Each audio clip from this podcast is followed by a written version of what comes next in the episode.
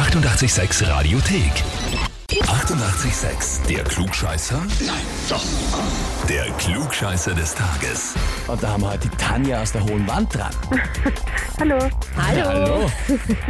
Ja, du weißt schon, worum Es es ist geht. soweit, Tanja. Oh Gott. Oh Gott. Ja.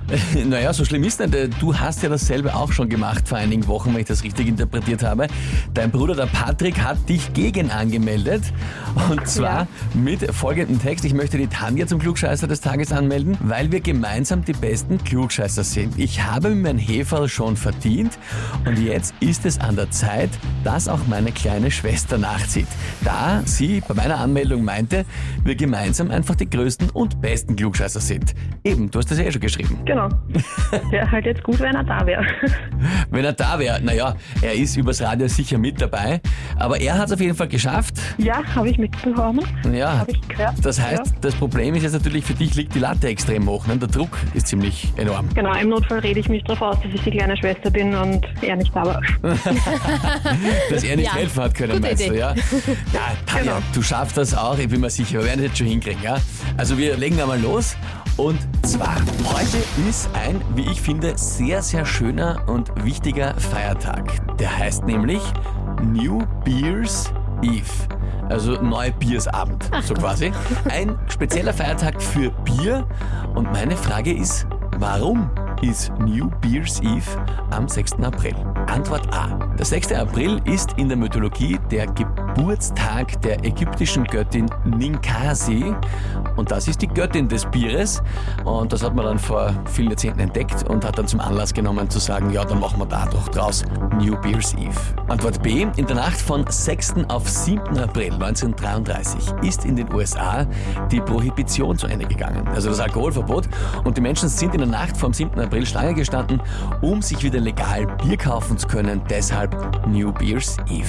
Oder Antwort C. Am 6. April im Jahre 440 nach Christus hat man die Vertreibung der letzten römischen Legionen in Großbritannien gefeiert. Und was man aber aus der Besatzung durch die Römer kennen und lieben gelernt hat, war das Bier. Hat es vorher in Großbritannien nicht gegeben. Und deshalb hat man dann dieses neue Getränk hergenommen, um damit die Befreiung durch die Römer zu feiern.